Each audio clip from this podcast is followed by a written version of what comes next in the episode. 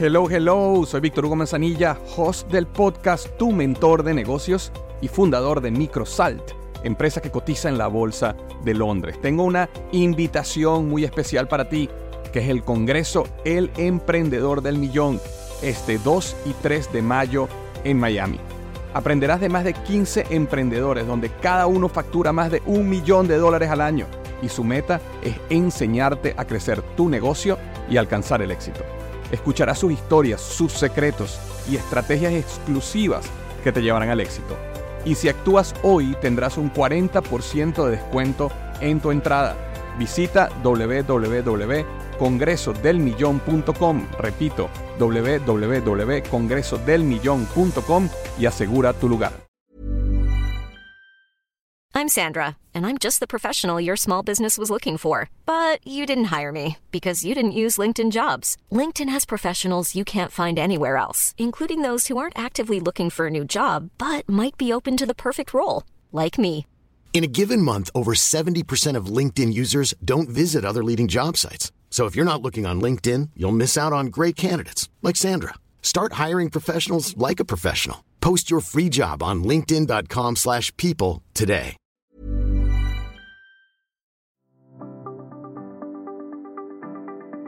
El liderazgo comienza con la capacidad que tenemos de liderarnos a nosotros mismos. Es tomar control de lo que podemos tomar control. Es entender que tenemos un potencial gigante. Es decidir que la suerte se mueva en nuestro favor. En el podcast Liderazgo Hoy sabemos que si queremos lograr algo grande en la vida, necesitamos de otros. Necesitamos liderar, influir, inspirar, transformar. Es entender que la vida no es sobre mí, sino sobre nosotros. Es convencerse de que al frente de nosotros tenemos una gran aventura, algo que nos llama, que nos enciende el corazón y nos dice que allá afuera hay algo grande, esperando a que le digamos sí. Y que el éxito es inevitable. Bienvenido y bienvenida al podcast Liderazgo Hoy con Víctor Hugo Manzanilla. Los mejores días de tu vida están al frente de ti. Hola, ¿qué tal? Bienvenido al podcast Liderazgo Hoy. Eh, como cada semana, eh, hoy continúo y estoy más emocionado que nunca porque traigo un invitado muy especial al podcast, alguien del cual he aprendido muchísimo, alguien que admiro, alguien que fue a nuestro Congreso Emprendedor Inteligente en el 2022 y la votó de jonrón. No había persona que no había estado en esa sala que no soltó una lágrima por una historia tan inspiradora. Eh, pero yo voy a dejar que él que nos las cuente un poquito, porque de verdad que hoy es un lujo. Hoy es un lujo y tú que estás escuchando este episodio hoy, te recomiendo que prestes muchísima atención a lo que vamos a hablar hoy, porque hoy vamos a tocar un tema muy, muy, muy importante con uno de los mejores. Pero bueno, vamos a invitar o dar la bienvenida a nuestro invitado de hoy, Joel Gandara. Bienvenido, gracias por estar en el podcast. Gracias, Víctor. Un placer estar aquí contigo de nuevo. De verdad, Joel, que ando muy emocionado porque en todas las oportunidades que tú has estado con nosotros, hace unos años hiciste una entrevista para nuestro programa EGM Academy eh, por, por, bueno, por el éxito que has logrado tener como emprendedor. Eh, tocaste a muchísima gente. El año pasado te invitamos al Congreso Emprendedor Inteligente donde contaste tu historia a detalle y como comenté hace un minuto, la gente salió llorando y de verdad que te digo que de la gente que ha comprado el programa, la, digamos, las grabaciones del Congreso, la, la charla más vista es la tuya. Eh, así que cada vez que has estado en contacto con nosotros has tenido un impacto tremendo. Así que me, me emociona mucho que estemos aquí y de verdad gracias por tu tiempo y por querer seguir compartiendo con, con nosotros aquí tu historia y, los proyectos en que estás involucrado. Eh, bueno, voy a tratar de cumplir, cumplir con el estándar que ya tenemos. Me vas a tener que superar a ti mismo, Joel, y eso es bien difícil. voy a tratar. Pero eh, cuéntanos, porque algunas personas a lo mejor que están escuchando este episodio no conocen tu historia, eh, así que no sé si me puedes contar de una manera eh, rápida por dónde has pasado, de dónde vienes, para que todos estemos en el mismo nivel antes de comenzar a trabajar el tema de hoy. Claro que sí. a los no tenía ni los cinco años todavía, mi mundo cambió, cambió completamente. Eh, nos fuimos de, saliendo del comunismo en Cuba, nos montamos en un botecito que mi papá me dice, porque en ese momento yo ni sabía leer, me acuerdo todo del viaje, pero creo que la capacidad era 70 personas, algo así en el bote. Éramos 150 como sardinas empapadas por 12 horas en un viaje que fue muy pesado y todavía me marca mi vida y hasta tengo un poco de traumas del agua, de, estar en una profundidad así como esa, pues hubo tormenta por cuatro horas. Sí llegué. Y cuando llegamos, eh, llegamos a Cayo Hueso, en la Florida, llegamos a Miami, pero a los cinco días o menos nos fuimos a San Francisco, California, donde ahí me crié. Y, y es un cambio tan drástico para un adulto, un niño, el que sea. El idioma fue diferente, el clima, fui de un lugar tropical caliente a un lugar muy frío, muy gris, con una lluvia, lluvia y eh, muy incómodo. Y, y, me crié pobre, bien pobre, porque empezamos de cero, como mucho inmigrante que empieza de cero. Y aunque mis padres en Cuba eran profesionales, eso no valía nada. Mi mamá era maestra física, mi papá era electricista, eso no quiere decir nada. Ellos no ganaban nada y era una vida insoportable. Pero en California empezaron de cero. Mi mamá limpiaba hoteles, y mi papá arreglaba televisores, radio, lo que podía. Y, y eso causó en mí una necesidad por el, el hambre que tiene cualquier niño en el sentido, no hambre, no nos faltó comida, pero de comprar un juguete, de me gustaría tener no esos zapatos de marca cara, pero algo más lindo, porque lo que tenía en los primeros momentos ahí era ropa regalada, de uso. Eh, entonces eso causó en mí desde el cuarto grado, cuando vi que tuve una oportunidad de empezar a ganar dinero, empecé a invertir en unas costales y, venderlas en la escuela y ganarme dinero. En el principio era para comprarme yo mismo una merienda si quería, un refresco, lo que yo quería. Pero en el primer mes me compré un transformador, un robot de 50 dólares, que yo mismo me lo compré. Mis padres no podían comprarme eso. Y cuando yo hice eso aprendí mucho. Y una de las cosas que aprendí es tener confianza en mí mismo. Con 10 años yo logré comprarme un robot que mis padres no podían. Para ellos hubiera sido un día de trabajo, 50 dólares. Para mí lo hice en un mes, pero para un niño poder lograr eso y eso me ayudó mucho. De ahí eh, seguí comprando chocolates. Mi cuarto en high school, en el preuniversitario, mi cuarto estaba lleno, mil chocolates en cualquier momento. Yo llenaba bolsas y en el high school yo vendía y me ganaba limpio 30 dólares todos los días. Y ahí fui una cosa tras de otra y ahora le das para adelante muchos años, hasta unas décadas ahí y soy dueño de 21 marcas de ropa interior y traje de baño, ropa deportiva. Eh, vendo directo al consumidor aquí en Estados Unidos. Tenemos un centro de distribución, no solo para los productos nuestros, pero otras compañías me contratan para despachar los productos de ellos. Y finalmente en esos negocios, gracias a Dios, ya los he crecido y no estoy ya al día a día. Hasta ahora, hoy, no tengo socios en esos negocios, pero tampoco tengo oficio ahí, no tengo oficina yo personalmente no tengo algo que hacer ahí, entonces me he dedicado los últimos años a lo que me encanta, que es coaching y ayudar a otros. O sea, que la, eh, una de las cosas que a mí más me ha impactado de tu historia, Joel, es que has construido los negocios, pero los has construido de una manera que no necesitan de tu presencia ahora, ¿no? Y, y, con esto no estoy diciendo que no te esforzaste muchísimo por muchas horas, por mucho tiempo, ¿no? Porque no quiero que la gente tenga esta impresión de esta que vemos en las redes sociales de que no, te pones en una hamaca y en internet te haces millonario, ¿no? No es esto lo que te pasó, pero, pero sí llegaste ahí, ¿no? Y, y, ahora, por ejemplo, para que la gente tenga una perspectiva, ¿cuánto tiempo le dedicas tú a lo mejor a tu, a estas 21 marcas de ropa que estás vendiendo? ¿Qué pregunta ¿Cuánto, ¿Cuánto tiempo a la semana tú dedicas, por ejemplo, a, tu negocio ahorita? Me alegro que lo dijiste, pero lo último que quiero que piense la gente que fui vago. Quizás hoy soy vago, pero no me demoré décadas para poder relajarme. Eh, primero te digo lo que le metía antes. No hubo un día que yo no trabajaba 12 horas. Y no hubo un día que yo no le metía 5 a 6 días seguido así. Y quizá los domingos trabajaba 4 horas. Pero así era. Así era. Eh, afortunadamente, antes de llegar a los 40, tuve muchos cambios drásticos en mi vida. Creo que a los 39, pero muchos. Eh, no por una necesidad, no me enfermé, no se me enfermó un hijo, nada así, gracias a Dios. Era que empecé a darme cuenta de cosas y decir, ¿sabes qué? Ya yo estoy bien, ya tengo estas habilidades con los negocios, lo que he logrado. Entonces ahora son menos de cuatro horas a la semana que estoy trabajando en esos negocios. Y eso no, como digo, yo no tengo una responsabilidad, ni una, porque tengo un equipo de personas que lo hacen muy bien, quizás mejor que yo. Yo lo que tengo son conversaciones y me dicen, mira, tenemos este dilema, este problema, esta oportunidad que tú piensas. Y lo hablamos y ya, Y, eso a mí me gusta producir líderes, no me gusta producir empleados. Yo quiero que ellos tomen decisiones, que ellos crezcan y que se pongan mejor que yo. Porque si yo le estoy diciendo qué hacer siempre, nunca voy a ver el potencial en ellos. Al contrario, si yo le digo, ok, tienen ese problema, perfecto. ¿Qué opinas? ¿Cómo lo podemos arreglar? Me van diciendo ideas. Si yo veo un hueco en esa idea, si veo que no va a afectar mucho, los dejo que vayan con ese error, que yo creo que es error. Quizás estoy equivocado yo, pero si veo que no, eso puede causar problemas. Les, solo les hago preguntas, no les digo qué hacer, les digo, bueno, ¿y qué pasa si esto? Y ellos dicen, ah, sí, ¿verdad? Si eso, entonces haríamos esto, ok. Y ya veo las chispas, ya veo los motores corriendo en su cabeza y así crecen las personas. Y eso es lo que yo quiero, pues ellos me van a hacer mi vida más fácil. Y qué mejor, qué mejor tener al final de la vida, decir que yo pude producir 20 líderes fuertes, que ellos entonces fueron más grandes y más importantes para su familia, su comunidad.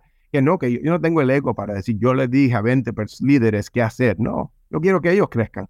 Claro, y me imagino que, o sea, porque te comento uno de los errores que yo como emprendedor cometí y veo que constantemente los emprendedores cometen es, yo, yo puedo hacer todo porque me sale más barato hacerlo a mí mismo, ¿no? Y además pienso que a lo mejor lo hago mejor yo.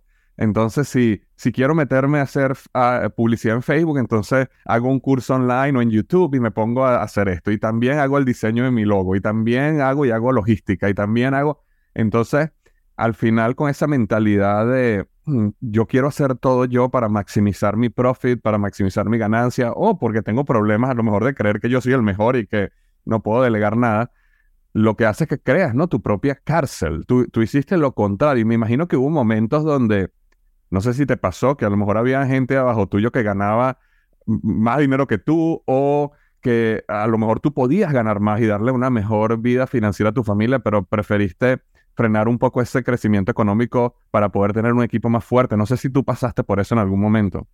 Sí, bueno, primero le voy a decir a todo el mundo y a mí mismo, no eres el mejor. siempre hay alguien que sabe más que uno en todo y que lo, lo hace mejor. Eso es garantizado. Ahora, encontrar a esa persona es otra cosa. Pero esta es mi teoría. Digamos que tú no consigues a nadie que es, ni llega al 80% tuyo. Vamos a decir que consigues cuatro empleados y cada uno produce al 80% que, ti, que tú. Bueno, 80 por 4, creo que es 320, ¿verdad?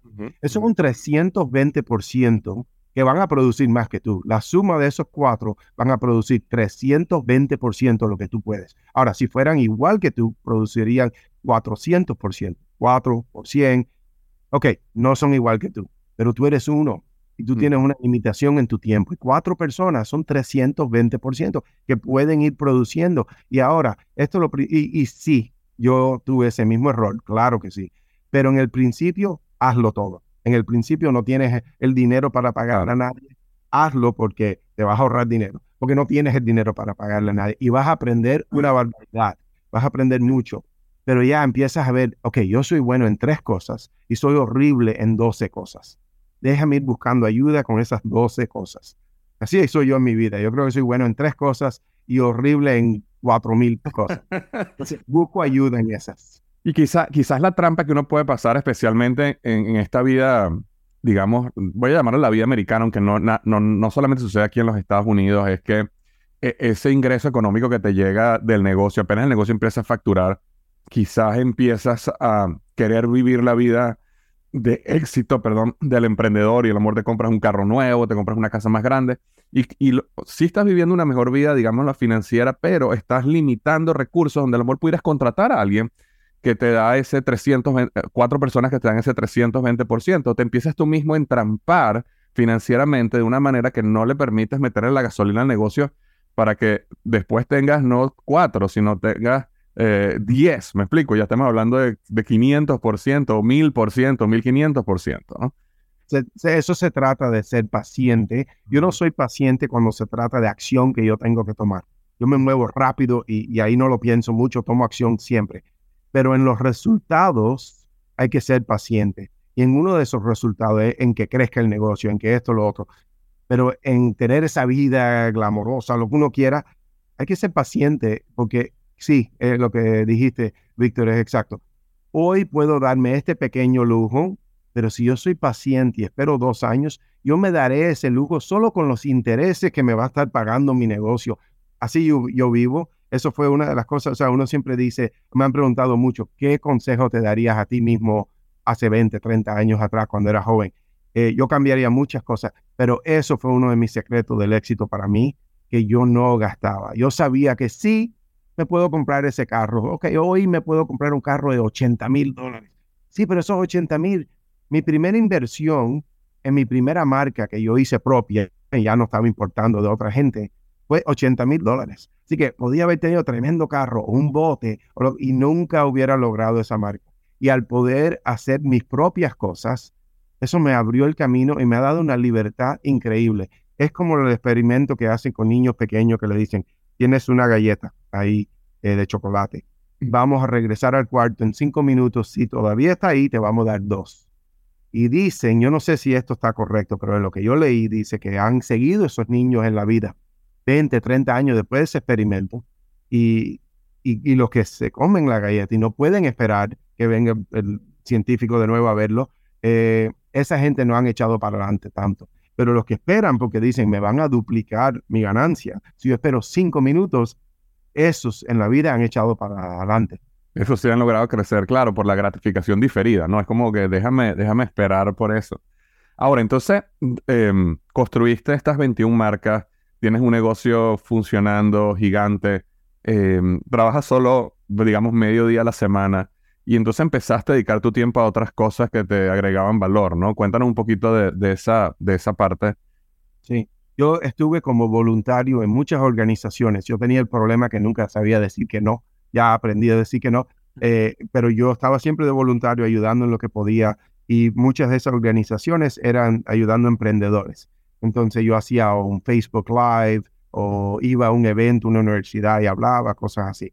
Y una de esas organizaciones, el director me dijo, mira, le está gustando a los que están aquí eh, lo que estás diciendo, te pudieran contratar como coach.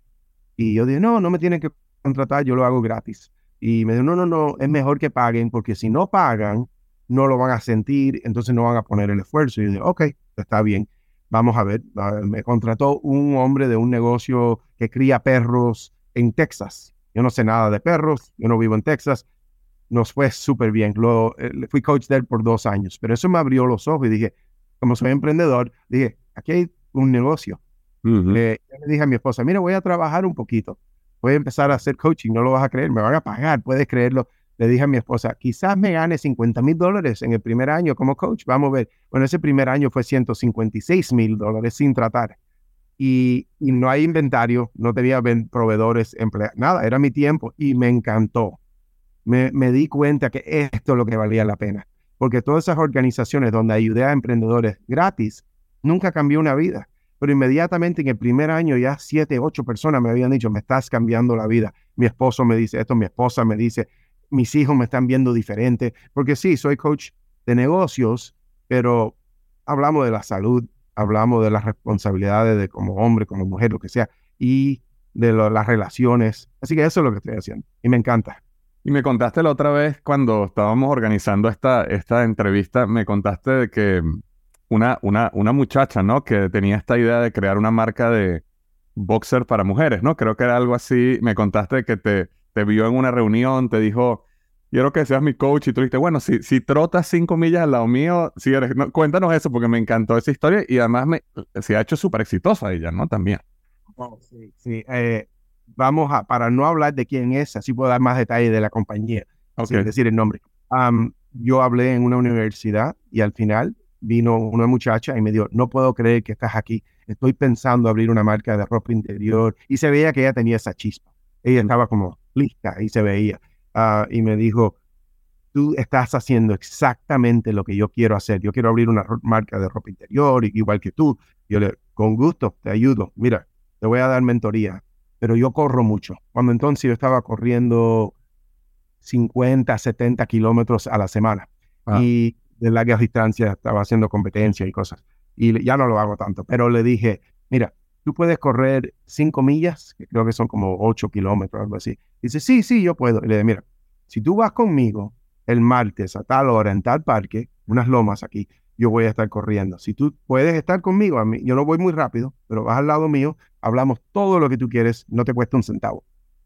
Se apareció y creo que después de una milla, una y media, se estaba muriendo, se y respirando. Y yo no soy una persona de excusas, yo no permito excusas. Claro, no la hice sentir mal, le dije, mira, hasta aquí llegamos, ya se acabó la sesión. Ponte fuerte y regresa y te doy todas las sesiones que quieras. Y me dijo, está bien, está bien. No podía respirar. Eh, me llamó a los dos meses y, de, ahí me dijo, Joel, estoy tan lista, estoy tan preparada, he corrido todos los días.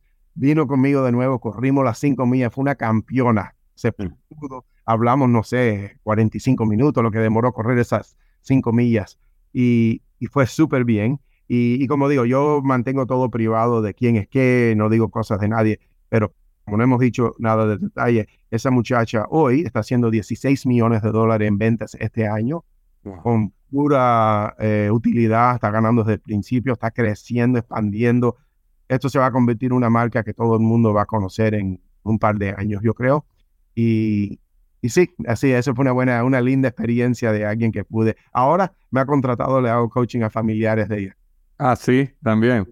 Qué interesante, qué interesante. Pero, ok, entonces, yo Em, tú saliste con un libro hace poco, ¿verdad? Eh, y el, libro se llama 31 días para convertirte en un mejor hombre, lo cual a mí me, me impactó mucho cuando vi el título y, vamos a adentrarnos en este porque es el tema central de la entrevista. Pero cuéntame, cuéntame qué pasó. Me, imagino que algo pasó en tu periodo como coach o, o no sé, a lo mejor en tu vida como hombre, pero ¿qué pasó que te llevó a escoger entre entre todos los temas, porque eres un emprendedor súper exitoso que ha construido un negocio, no, no, te metiste a lo mejor en el mundo del emprendimiento, pero escogiste este tema para hombres. ¿Qué, por, qué, ¿Por qué escribiste este libro?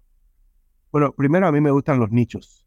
Eh, no me gusta hacer todo para todo el mundo. Me gusta encontrar donde yo creo que puedo traer más valor al mercado y darme atención ahí. Pero algo me llamó, y sabes, eh, César, eh, tu socio, me dijo hace años, años ya, seis, siete, ocho años, me dijo una vez sobre encontrar tu pasión. Y yo pensaba, ah, César está loco, yo no tengo pasión, lo mío es crecer negocios, ganar dinero, esa es mi pasión. Pero él estaba correcto. Y muchas veces el maestro lo encuentras cuando él lo encuentra el estudiante cuando está listo.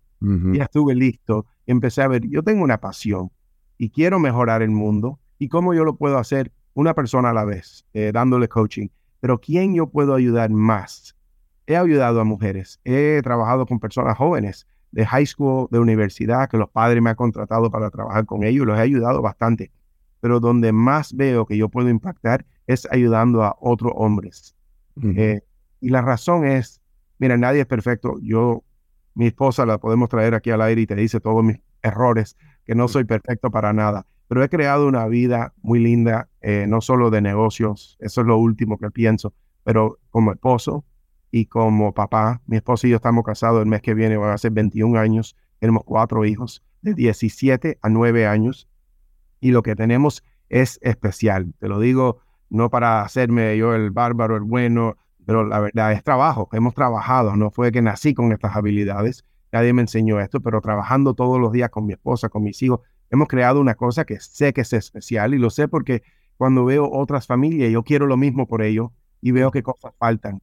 La comunicación falta. Veo que los niños todos están en una tableta, en un restaurante, hasta con audífonos los niños, no prestando atención, no hablándole a los padres. Peor que eso, los padres están en un teléfono.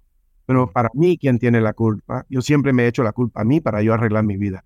¿Y quién tiene la culpa en esa mesa con dos hijos y la mamá y el papá? Es el papá, en mi opinión. Todos deben tener su responsabilidad, pero yo hablo por mí, yo soy papá y yo veo que ese hombre no está haciendo la cosa correcta para su familia. Primero, él no está poniendo el ejemplo. Él debe, el teléfono no pertenece en la mesa donde está la familia, es un lugar muy especial. Él lo debe guardar y él debe, aunque no tenga la habilidad, la fuerza para decir, mira, esta es la regla, así como debe ser, por lo menos el ejemplo. Y empieza a interrumpir a los niños, empieza a interrumpir a tu esposa de esas boberías y empieza a decirle, mira, mira qué linda esa pintura en este restaurante. Y oye, ¿y qué fue tu parte favorita de la escuela hoy, hijo? Y, hablar. Ahora, si puedes poner reglas, eh, mejor para que ya se acabe todos esos problemas, pero peor caso como líder. Entonces, sí, mi libro eh, se trata de cómo convertirte en un mejor hombre. Y no es, mira, yo he leído quizás mil libros. Um, llevan décadas leyéndolo, hago hasta un libro a la semana en audio. Y así puedo leer, a, ponerle más rápido la velocidad y cubrir más libros en más tiempo. Pero para mí hay un problema con libros.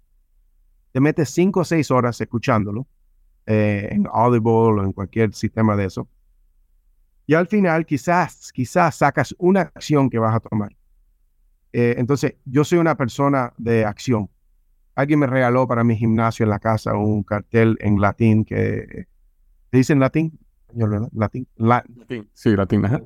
Eh, dice acta non verba. Acta, no hables. Es actos. Entonces, mi libro requiere como 3 a 5 minutos al día de lectura. Eso es todo. Pero como unos 15 minutos de acción. Ahora tienes que poner en acción lo que hablamos. Y no son cositas para llenar tu tiempo y para decir, ah, sí, mira, yo él llenó 31 días de actividades. Yo tenía como 50. Yo tuve que editar el libro a 31. Entonces cogí las cosas que yo he visto en mi mundo de coaching, en mi mundo personal y todo lo que me ha dado crecimiento a mí de, mira, hoy te vas a dedicar a esta cosa que te va a mejorar tu relación con tu esposa. El próximo día con los hijos. El próximo día con empleados o jefes. El próximo día y así. Eh, es una introspección de ti, mismo para ver cómo puedes mejorar. Y eso es lo que concentramos. ¿Y sientes, Joel, que eh, existe ahorita una crisis de, de, masculinidad? ¿Crees, ¿Crees, que existe un... Oh, porque lo, lo, escucho muchísimo, o sea, yo, veo las redes sociales como el, el, lo que es el concepto de hombre ha cambiado o inclusive está tan polarizado, ¿no? De, de, de que no sé si tú sientes lo mismo que está ocurriendo esta, esta crisis donde siento que el hombre se está volviendo más femenino. Eh, no sé, no sé, no sé si decirlo así o, si hay algo que indique eso, pero pareciera.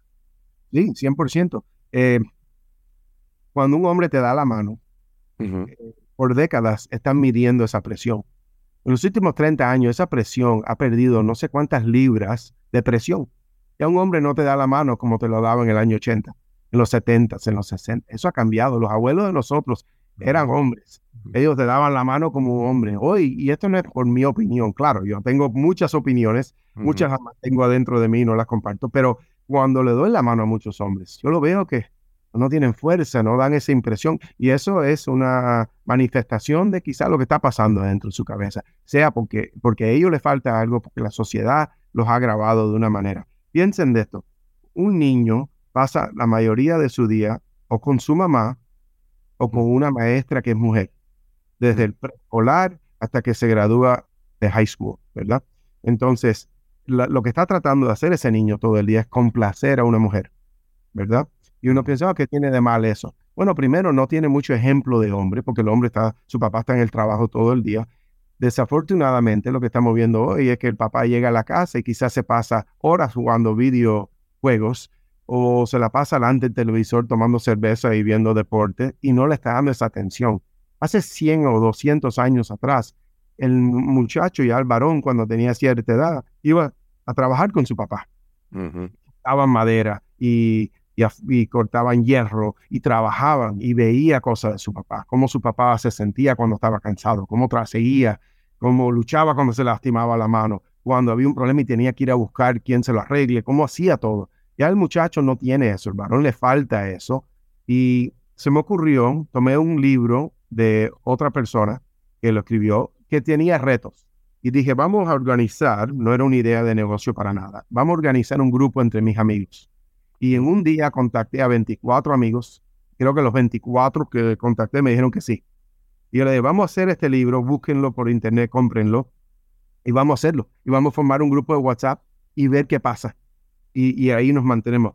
Entonces, esa fue la prueba que yo vi que algo faltaba, porque las conversaciones diarias entre estos hombres, número uno, vi algo que me lo dicen cada clase que completamos, me lo dicen. Dice, nunca he tenido un grupo de apoyo así con hombres que puedo hablar estas cosas.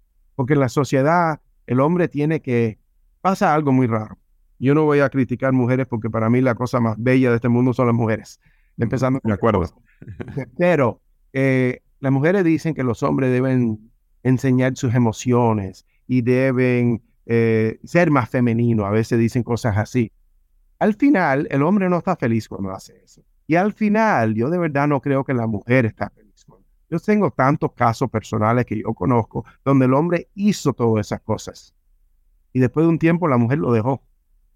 Y en un caso muy personal que yo conozco muy bien, alguien muy cerca a mí, él era el hombre ideal.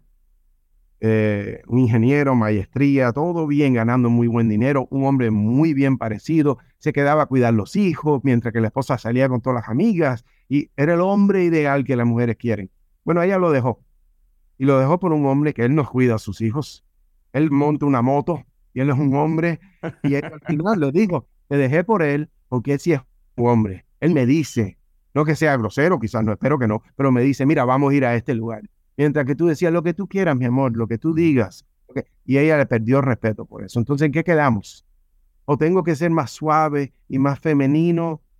¿O, eso es lo que de verdad quieres? Y a veces no es lo que la gente dice que quieren, eh, es lo que al final deciden que quizás es lo opuesto. Ahora, yo no estoy diciendo que te compres una moto, que te llenes de tatuajes, que te pongas grosero y le digas a tu esposa qué hacer. No, pero hay cositas en una área, ni voy a decir que una área gris, es una área para tú desarrollarte y crearte un hombre auténtico. Y al final lo estoy viendo, ya van varias clases que hemos hecho esto con muchos hombres y estamos viendo ese cambio. Y sí, es necesario. Sí, yo, yo creo que la, manera como yo lo he visto, Joel, y, y, tú eres el experto en esto y dime, pero bueno, yo soy hombre, ¿no? Y, y, y te cuento lo que yo siento, ¿no?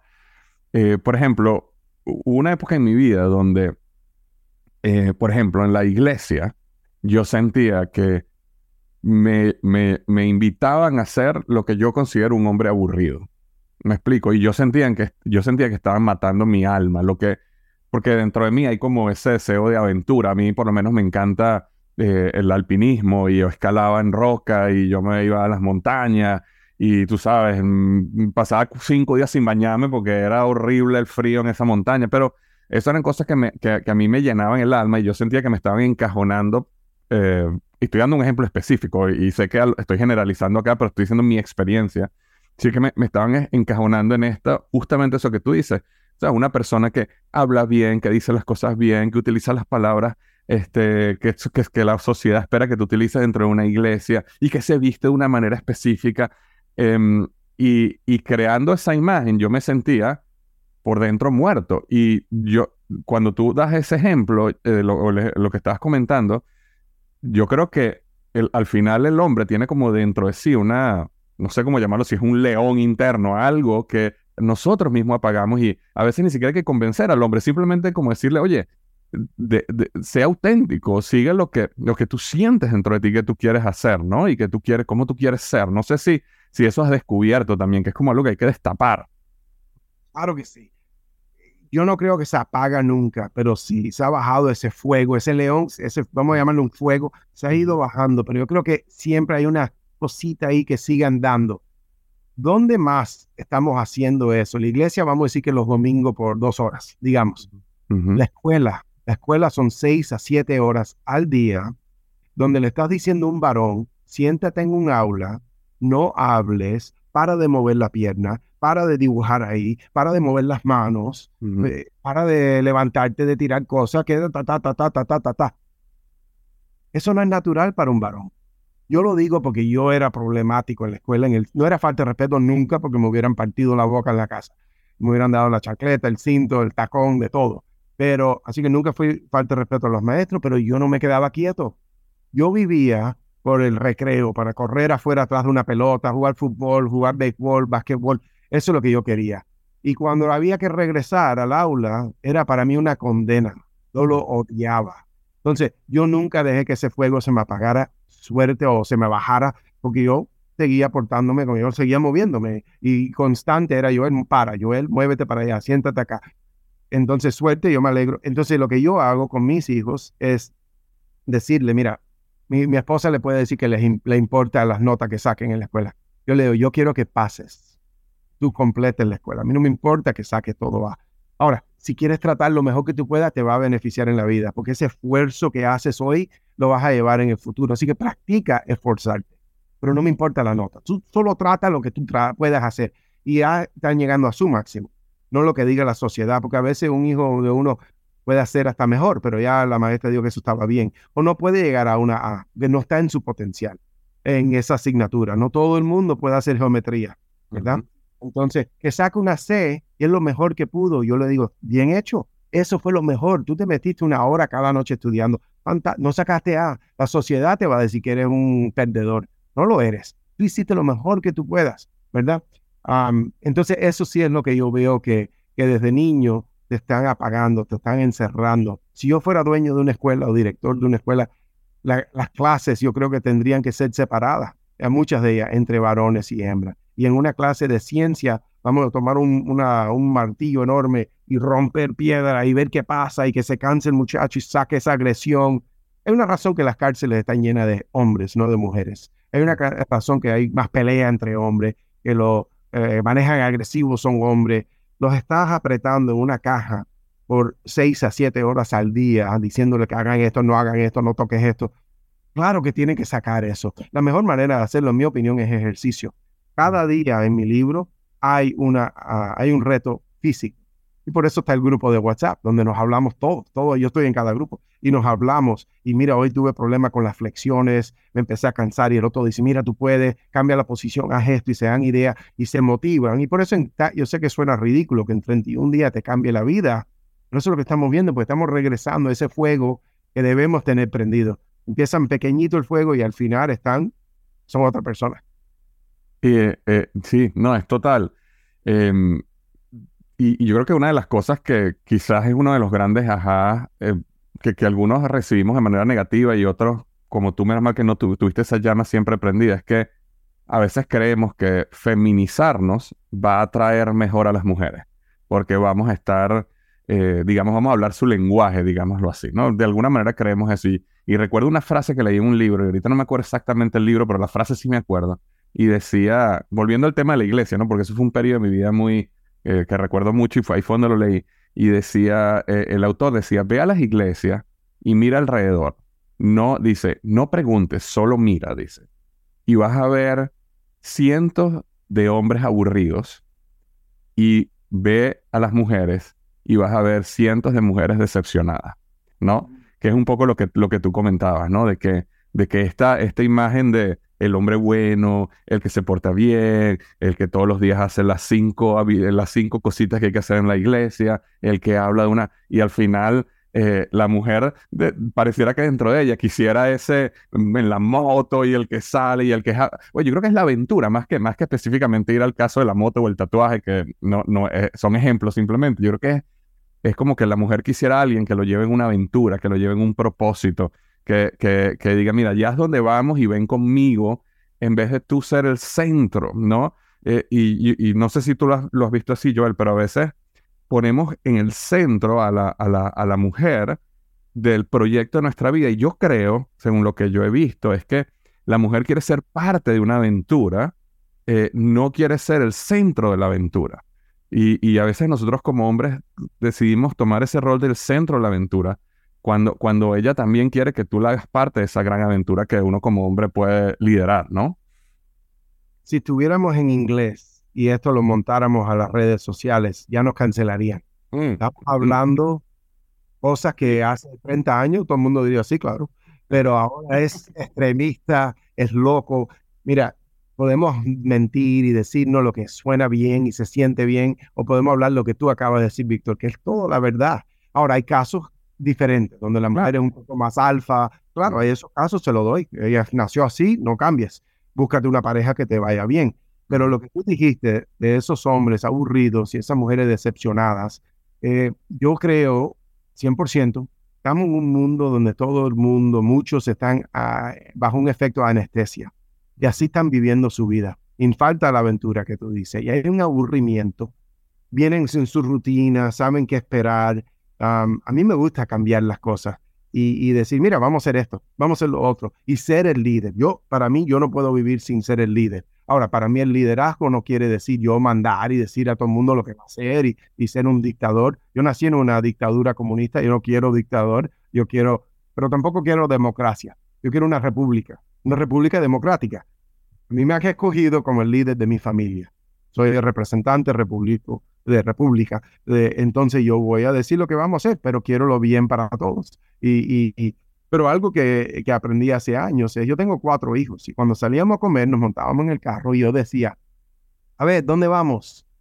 Y yo llegaba al restaurante ya tan encabronado, tan frustrado, porque imagínate, mi esposa decía lo que tú quieras, como todas las mujeres dicen, pero mis hijos peleaban por posición, entonces nunca complacía. Me complacía uno y tres bravos. Entonces yo llegaba bravo. Yo no juego eso. Yo digo, aunque lo haga una rotación de lo que sé que quiere, pero yo digo, mira, esto es lo que vamos a hacer hoy. Otro día vamos a hacer lo que tú quieres. Y ya, qué paz, qué tranquilidad, y soy el líder. Eso es un ejemplo. Pero mira, aunque las mujeres digan, sí, yo quiero el hombre que me escuche, que el otro, estoy convencido que al final eso no es lo que pasa. Yo lo vi en mi high school. En mi high school, yo veía muchachos malos, que se veía que iban por un camino muy malo, que estaban en pandilla, que se veía que o iban a estar muertos o iban a estar en la cárcel en 10 años. Y te digo, ahora mirando en Facebook, ha sido el caso de muchos de ellos que yo pensaba eso. Pero ellos tenían a todas las muchachas más lindas alrededor de ellos. Siempre salían con esta, con la otra. Y los buenazos, como yo, que yo era bastante bueno y yo no, no, no daba esa impresión con esos muchachos, tenía que luchar por conseguir una novia, una muchacha, y estos se le tiraban. Es la naturaleza. Sí, tal cual. Y, y para las personas que nos estén escuchando y nos quieran cancelar, eh, eh, nosotros aquí estamos hablando de nuestra experiencia personal que nadie nos las puede quitar. Eh, nosotros, bueno, por lo menos en el caso yo, los comentarios que estoy haciendo no son comentarios basados en estadística de un estudio que yo hice. Yo simplemente estoy diciendo lo que yo experimenté en mi vida y esa es la verdad para mi vida. Entonces, en eso nadie me puede cancelar eh, a mí, sino si alguien no está de acuerdo en esto, como dices tú, hay un subsegmento de la población que es diferente, hay mujeres que son diferentes, hay parejas que funcionan diferentes. Esto fue lo que, lo que, lo que yo viví. Em, y, tú estabas comentando de, hacer ejercicio, también me comentaste, Joel, eh, cuando estábamos agendando esta entrevista sobre eh, ese tiempo que pasabas tú con tus hijos, que se parece un poco a algo que yo he hecho también. Entonces, cuéntame un poco cómo has hecho ¿Cómo haces tú con tus hijos para, para transmitir estos valores eh, masculinos a ellos? Sí, mucho, hago mucho porque mi, mis hijos no es como, primero no tienen tabletas, no tienen cosas así, no llegan a la casa para la anestesia, no, no le digo, toma, eh, métete en tu mundo y yo en el mío, no. Eh, hablamos mucho y están creciendo constantemente, pero yo quiero ser el, el ejemplo de ellos. Yo creo que soy un buen ejemplo. Entonces, yo quiero ser eso para ellos. ¿Y cómo lo hago? De una manera, pues son cuatro hijos y siempre la casa está llena y vienen amigos y, hay mucha actividad en la casa nosotros, pero yo quiero ese tiempo uno a uno. Entonces, con cada hijo, yo tengo cada mes una cita. Eh, digamos, empiezo con el mayor, fue el primero que lo hice y salimos dos horas, algo así, vamos a almorzar, quizá a veces vamos a un cine, a veces vamos a hacer lo que a él le guste, eh, cosas así. Pero no es un tiempo para yo estar en mi teléfono no yo estar trabajando, no en llamadas, nada. Es un tiempo para él y yo comunicarnos, hablarnos y crear esa relación hasta más especial. No es nada de lujo, no salimos nada caro, es hablando y saliendo y haciendo una actividad bonita. El próximo mes voy con mi segundo hijo, próximo con mi tercera y el cuarto con el cuarto hijo. Y eso está agendado en mi calendario. Ahora pasa algo, y una fiesta muy grande tal mes, tal fecha, nos dicen, ah, esa es la hora de mi hijo, esos días esas horas. Lo muevo al próximo día o el siguiente, hablo con él, mira, lo movemos el martes, está bien, pues después de la escuela te llevo. Perfecto. Siempre se puede, hay que ser flexible y, eso ha sido algo bello.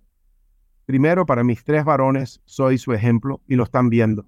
Y le hablo de cómo pienso y esas cosas, pero para mi hija, para mí ese es hasta más especial. Cuando estoy con ella, lo estamos haciendo desde que tiene tres años. Se pone sus taconcitos, se pone su vestido, se peina, mi esposa la prepara y es la cita con papi, le traigo flores, la llevo a cenar, la llevo un muñequito, esas cosas. Y yo le abro la puerta, las cosas que, me, que hago siempre para mi esposa o cualquier mujer lo haría, le abro la puerta, le digo esto, le digo, mira, tú ves como yo me estoy, claro, a los tres años hablábamos cosas de niños, ya tiene, va a cumplir 11 años este mes. Entonces ahora le digo cosas como, si un hombre no te abre la puerta como estoy haciendo, vi, ten cuidado. Si un hombre en un restaurante no se está sentando donde yo me estoy sentando para vigilar la puerta, para protegerte, si algo malo pasa, ten cuidado. Tú tienes que buscar quien te siempre esté cuidando y te esté ayudando y te esté apoyando, cosas así. Mi esposa, me di, mi hija, ayer la estaba llevando a una fiesta. Nos pasamos el día vendiendo limonada. Ella hizo un estante de limonada, ganó 55 dólares ayer. Ya, ya la estás formando en tu espíritu de emprendedor, ¿no? Oh, siempre. Todos son emprendedores, mis hijos, y te puedo hablar de eso después si quieres. Ahora, no es que mi hija sea suave. Eh, compitió en gimnasia por años, practica eh, jiu-jitsu brasileño, eh, pelear igual que mi esposa, igual que todos mis hijos, igual que yo. Ella sabe pelear y se puede defender. Pero qué lindo que ella está viendo. Yo quiero una pareja que va a ser el que me va a proteger aún más. Obviamente, un hombre puede proteger a una mujer más porque somos más grandes, tenemos más fuerza, músculos más grandes, movemos más rápido. Eso es normal, es la ciencia. Ahora, como digo, eso te puede que te cancelen por decir. Sí, claro, porque siempre, Sí, sí, te entiendo, entiendo dónde vas ahí. Pero fíjate, yo, yo em, estaba en, la, en una clase de Jiu-Jitsu llevando a mi hijo y eh, em, eh, él empezando, yo empecé a ver, eh, yo no sabía mucho del Jiu-Jitsu, pero, pero me di cuenta en, ese proceso que la mayoría de las peleas son en el piso, ¿no? Por, prácticamente todas las peleas son en el piso. Y me llamó muchísimo la atención para la mujer como una habilidad poderosísima, porque cuando una mujer va a ser abusada, eh, la van a tirar al piso y ahí es donde la van a tratar de dominar.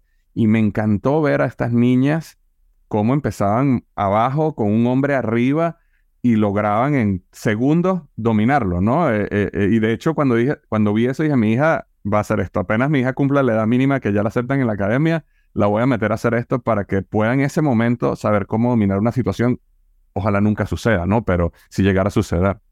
Bueno, pasan varias cosas primero te felicito por eso. Eso es lo mejor que uno puede hacer para un hijo en, cosas físicas, deporte, es jiu-jitsu en mi opinión. mira, las mujeres tienen casi la fuerza de hombre en las piernas. Las mujeres tienen las piernas muy fuertes, no más fuertes que un hombre, pero una mujer te da una patada en la quijada si ella está tirada en la espalda y ella patea, estira la pierna y te, te puede partir la quijada, hasta te puede poner a dormir. Es una táctica muy buena para una mujer ahora, en los brazos no tiene la misma fuerza, pero si puede aprovechar sus piernas, si te vira o te da una patada para arriba, o se queda en su espalda y cada vez que tratas de acercarte, te asusta con patadas. Muy bueno. Eh, yo logré que mi esposa hiciera jiu-jitsu por primera vez porque le enseñó un video de una mujer siendo atacada por un hombre. Y esa mujer no tenía muchas habilidades de defenderse. Y con solo enseñarle un video, la convencí. Un año yo tratando, baby, mira, trata, es lo mejor, es fantástico, un ejercicio, una... Y la convencí. Ahora, un hombre que no esté entrenado en artes marciales y ataca a mi esposa, yo estoy, yo pongo mi dinero, yo no apuesto, pero yo pondría mi dinero en ella, en su habilidad de defenderse. Pero pasa otra cosa. Claro que queremos que nunca nadie se meta en una pelea. Yo nunca en mi vida he empezado una pelea ni la he buscado, pero de niños se metían conmigo y tenía que pelear. Sí, terminan en el piso. El 90% de las peleas terminan. Porque si uno de los dos quiere ir al piso, los dos vamos al piso. Hay que me agarre a mí mis piernas y se tire para el lado, voy yo al piso aunque yo no lo quiera. Ahora, yo prefiero pelear en el piso porque me he entrenado bastante en eso. Pero aunque eso nunca pase, pasa algo. Tu autoestima, al saber que tú puedes pelear y tú puedes defenderte para un varón o una hembra, cambia tu vida, tu manera de caminar. Levanta los hombros, tu pecho sale para afuera, tu cabeza está para arriba. No te da miedo mirar el cuarto Ahora imagínate en negocio, como emprendedor, como coach, como líder, que tú entres a un cuarto y haya algo diferente de ti.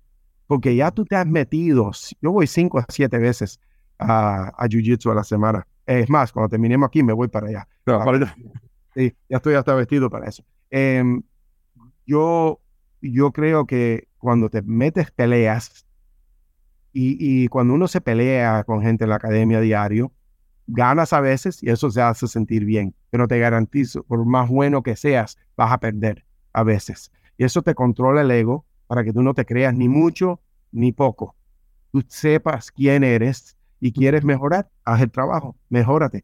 Pero digo, yo, como digo, yo lo último que yo quiero en mi vida es pelear con alguien, yo lo practico suficiente y ahí me lo saco del sistema. Nunca voy a empezar una pelea con nadie en la calle. Es más, si alguien se mete conmigo, mi primera defensa es mi boca. Decirle, mira, perdón, aunque yo no me le metí adelante y él dice que yo, sí, señor, perdón, yo no quería, perdón, está correcto.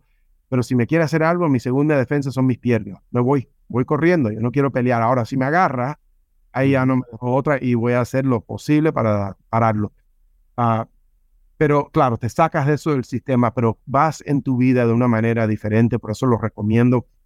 Y cualquier ejercicio te ayuda con eso pero pelear con alguien es lo más natural, algo que se hacía hace miles de años y nadie nos ha quitado. Eso sigue en una parte eh, del cerebro y lo recomiendo 100% a todo el mundo. Claro, claro. Y, al final es una cosa, como dices tú, no es algo que tú vas a fomentar, sino es algo que te puede suceder. Y en ese momento que te suceda vas a estar preparado para, para defenderte, básicamente, y protegerte. Eso es, eso es todo. Ahora, yo sé que tienes que irte a Jiu-Jitsu. De todas maneras, eh, me, encantó el tema que me dijiste de, de, los niños y el emprendimiento. Me dijiste, oye, si quieres hablamos un poquito de eso también. ¿Me puedes contar un poco cómo has visto, cómo, cómo tú has hecho para transmitir esos valores emprendedores a tus hijos? algo que la gente que nos está escuchando se pueda llevar para sus propios hijos. Sí, estoy casi seguro que mis hijos no van a escuchar esto, así que te puedo decir la verdad. Yo le he aprendido eso diciendo unas mentiritas a ellos. ¿Cuáles son? Yo les digo, y yo nunca les voy a dejar dinero. Y cuando yo me muera, todo va a las caridades. Yo voy a dejar a caridades, igual que doy a caridades ahora, pero eso es mentira. Yo le voy a dejar a ellos una buena cantidad, ya está todo grabado, ya está todo firmado por mis abogados y va en etapas. Si mi, esposa y yo nos morimos mañana, a los, creo que 25 se le da un poquito, a los 30 otro poquito, a los 35, así se le va a ir dando. Pero yo no quiero que dependan de mí nunca y al contrario, lo que le dejo, yo creo que, para ellos ojalá ni sea tanto porque ellos han hecho sus propias cosas. Entonces, al decirle que no hay nada para ellos, pero nada, desde chiquito le estamos diciendo esto, pero le decimos, pero te podemos enseñar cómo ganar dinero, podemos enseñarte cómo tú puedes hacer por ti mismo esto, esto, lo otro.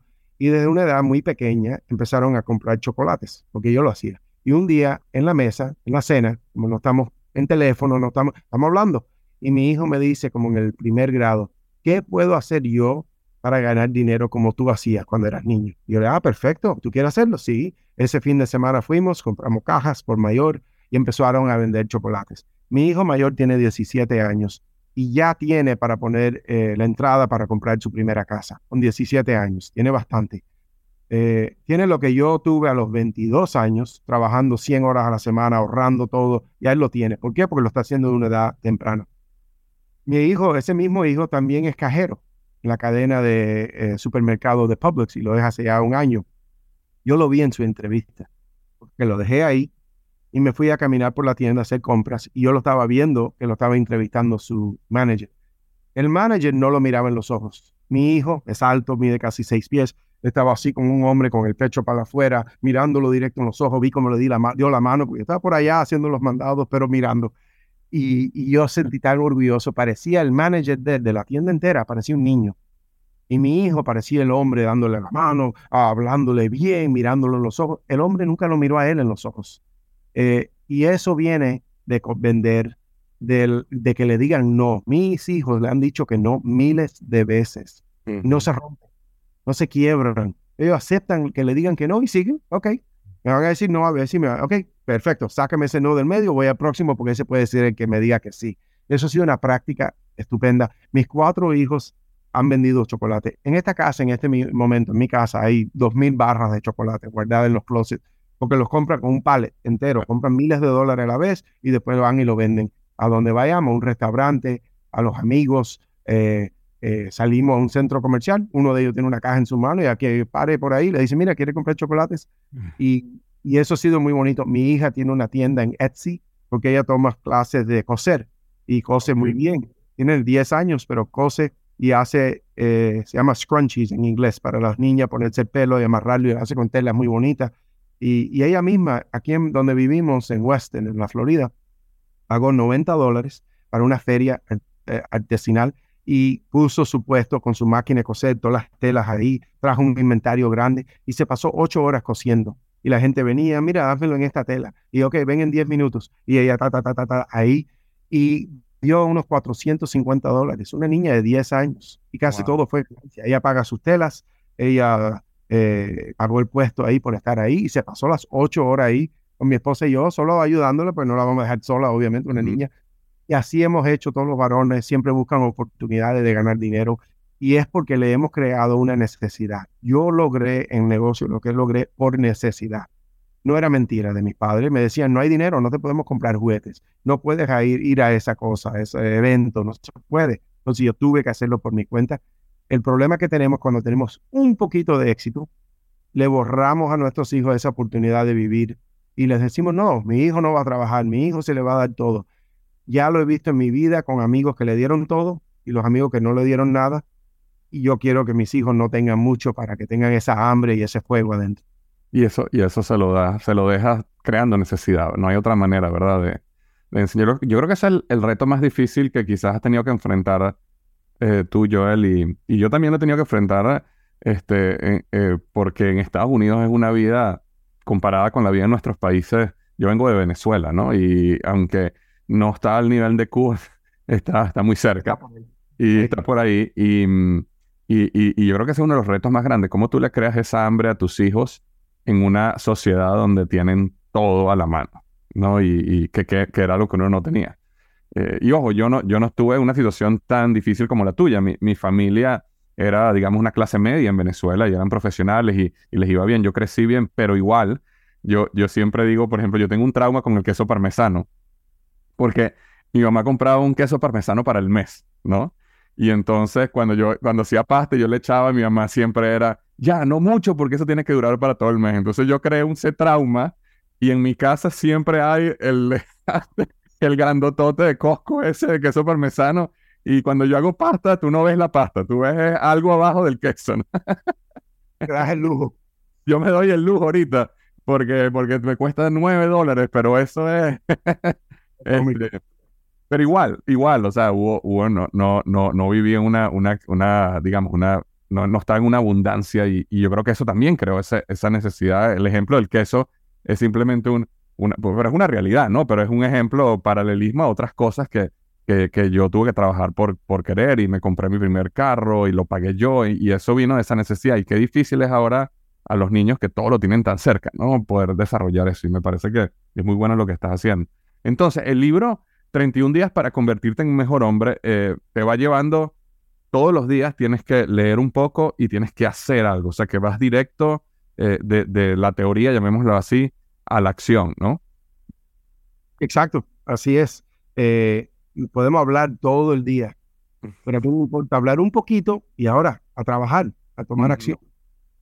Y también me comentaste que estás haciendo un pequeño grupo con un, un, pequeño grupo de hombres, porque los vas a tratar tú directamente. O sea, no, no estamos hablando de algo masivo, sino algo muy, muy, muy pequeño, que tú los vas a tratar también, que se llama parecido, ¿no? Creo que es, es también un programa. Eh, cuéntanos un poquito de este programa que estás haciendo, eh, digamos, ya más coaching personal con este pequeño grupo el programa, eh, formamos un grupo de WhatsApp. Entonces ahí van a estar los hombres, se van a conocer, se van a hablar, se van a apoyar, van a hablar, todos los días hay temas, porque el día uno te dice que tienes que hacer algo en el libro y a algunos lo van a le va a parecer fácil, otros no. Y se van a compartir, mira, esto es lo que hice hoy, lo voy a compartir para que tengan una idea y ayuda así uno al otro. Yo estoy en ese grupo, estoy muy activo, estoy hablando y haciendo mi coaching de esa manera en mis conversaciones. También semanalmente hacemos un Zoom y nos reunimos. Eh, esta es mi primera vez haciéndolo en español, por eso cambié, e hice el libro en español ahora, lo he estado haciendo en inglés y con mucho éxito. Y ahora tenemos la primera clase en español que ya se empezó a llenar y vender puestos en eso. Y, esto, o sea, hacemos el Zoom, yo estoy en cada Zoom, lo estoy eh, moderando y, cada uno va a tener su tiempo hablar y compartir cómo le va. Eh, tenemos temas en cada semana y lo hacemos por 31 días. Y lo más increíble es que en el mundo de inglés he tenido personas que hicieron la primera clase, segunda, tercera, cuarta, quinta, ya van, no han parado de hacer la clase de nuevo y de nuevo y de vuelven a registrar en el programa después de terminarlo.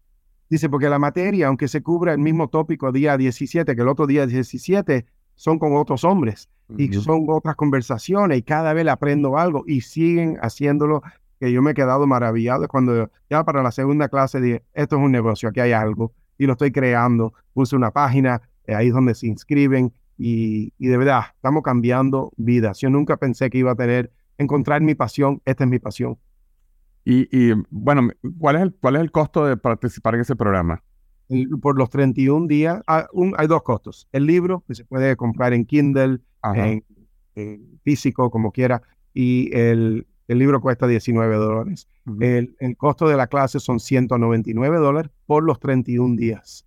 Claro, que eso a mí, a mí me impactó lo económico que es, eh, honestamente, Joel, porque, o sea, tú como coach cobras muchísimo más. Eh, este, bueno, de hecho, no, no, sé, no sé ni siquiera cuánto cobras, pero sé que cobras muchísimo más.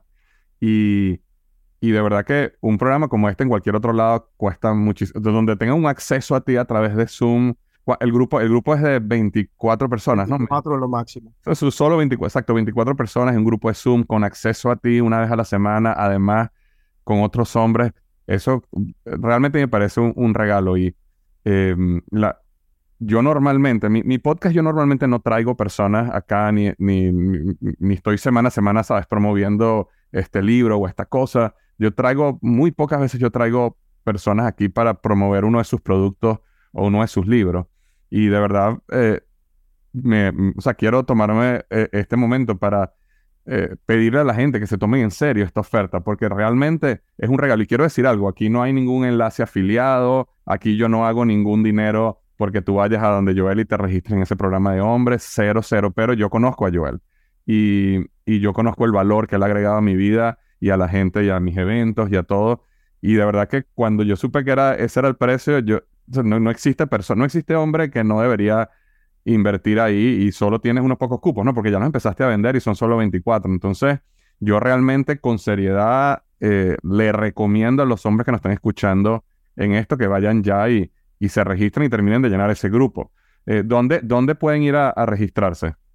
Sí, la página es mi nombre, joelgandara.com. J-O-E-L, gandara.com. La página es en inglés, pero la clase va a ser en español. Cuando va a la página, va a ver arriba que dice challenge el reto. Le haces clic ahí y ahí va a estar la información en inglés, pero cuando vas abajo a inscribirte, tienes opciones de fechas y clases. Y es la fecha que dice eh, junio 5, 2023, español. Es bien claro, lo dice español ahí, es la única que estamos haciendo. Si esta va bien, voy a seguir haciendo clases cada mes en español o en el futuro, pero si no, si no la lleno y no va bien, es la última, la, la primera y la última. Estoy seguro que si es la mitad del éxito, y, si, si es la mitad del éxito que hemos tenido en las de inglés, pues la de inglés la tengo que cerrar cada vez porque se quieren llenar más de lo que puedo y por eso la estamos sacando más y más al futuro. Eh, te voy a decir algo sobre el precio. Eh, un cliente está en Bali, vive en Bali, en la isla. Él me dijo que, que él honestamente, cuando oyó de esto y fue a la página, ya estaba listo, un hombre muy exitoso, estaba listo para pagar 3 mil dólares. Yo se lo describí todo, pero no hablamos de precio. Y le dije, si quieres, míralo. Y dice que cuando él fue ahí, le dio pena, que costaba 199 dólares. Yo pensaba y te iba a pagar 3 mil dólares. Yo no lo voy a subir, ese es el costo. Yo no estoy haciendo esto para hacerme rico, yo tengo éxito en otras cosas. Yo estoy haciendo esto para cambiar el mundo y la verdad que lo estamos haciendo. Sí, y, ese precio que te dijo esta persona de no, no, no, está, no está loco. Yo, yo, yo más o menos también en, en mi cabeza había pensado eso, entre 2 mil y 3 mil dólares por acceso a ti, de verdad que es un, es un literal regalo y que y qué bonito, ¿no? Que, que, puedas hacerlo y que no es, tu motivación no es financiera, sino, sino de apoyar y que le, porque esto le abre la puerta a algo mejor una persona que no puede pagar 3 mil dólares, pero tiene una pasión muy grande en, crecer como hombre. Y de verdad que crear esa banda de hermanos, ese band of brothers, ¿no? Que, que se habla en inglés y tener otros hombres que están pasando por diferentes situaciones y aprender uno de otro. Yo tengo, yo tengo un grupo que se llama el Club Olin. Y el Club Olin es un grupo de, no, es de hombres, no, es de hombres y mujeres, pero lo llamamos Club Olin porque somos personas que estamos Olin con la vida. Y nos reunimos también semanalmente a través de Zoom por una hora. Y te digo que los testimonios son impresionantes porque se crea una comunidad tan bonita y unos se apoyan a otros. Y yo estoy seguro que, me imagino, dime si no es verdad, que lo más bello que hay, aparte del contenido, estoy seguro que es magnífico, pero esa conexión que ocurre en la comunidad, estoy seguro que es lo más poderoso que estás viendo, ¿no? 100%. Y contabilidad, porque cada día hay que hacer algo, mm. pero un día no te da ganas de hacer 100 flexiones, push-ups, pero tienes el grupo de hermanos ahí diciendo, vamos, que tú puedes, y ponen sus videos de ellos haciéndolo, dice, ok, sí, claro. Son las 10 de la noche, me faltan 50 flexiones, lo voy a hacer.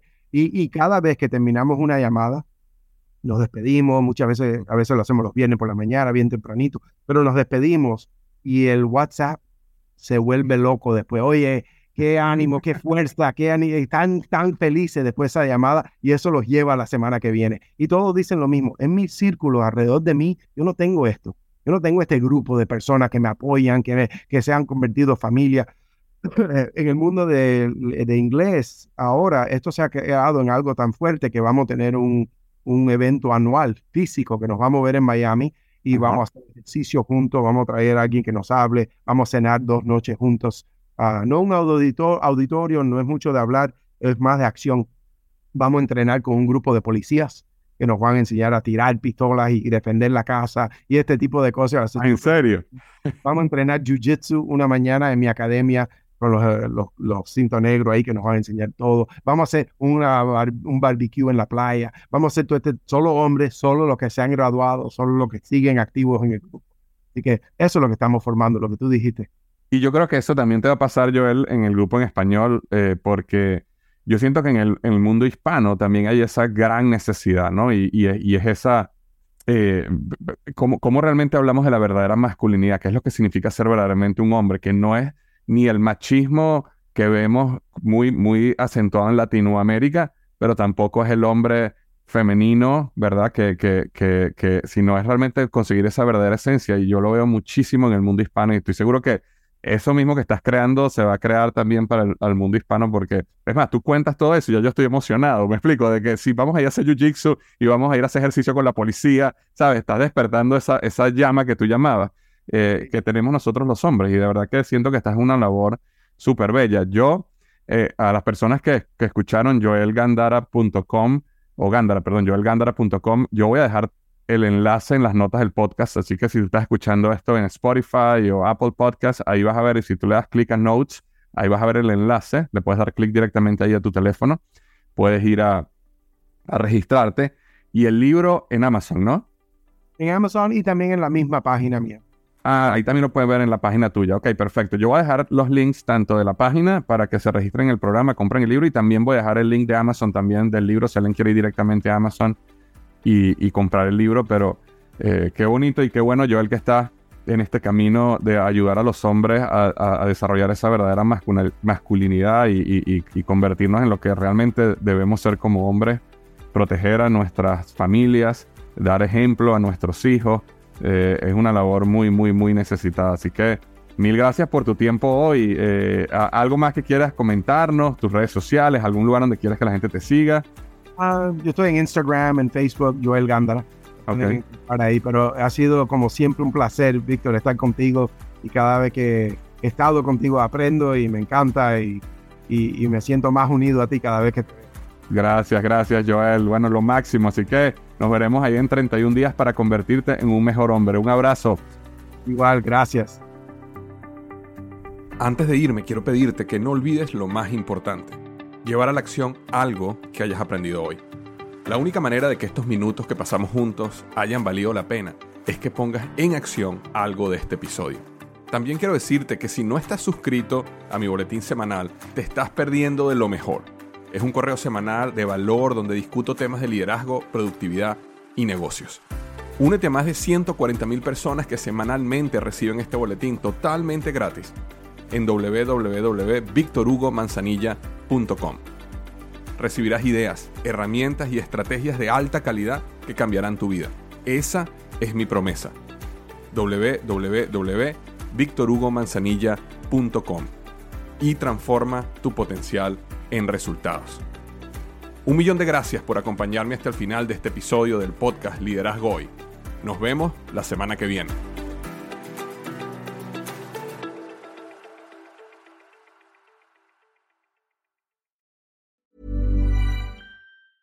Mom deserves the best, and there's no better place to shop for Mother's Day than Whole Foods Market. They're your destination for unbeatable savings, from premium gifts to show-stopping flowers and irresistible desserts. Start by saving 33% with Prime on all body care and candles. Then get a 15-stem bunch of tulips for just $9.99 each with Prime. Round out Mom's menu with festive rosé, irresistible berry chantilly cake, and more special treats. Come celebrate Mother's Day at Whole Foods Market.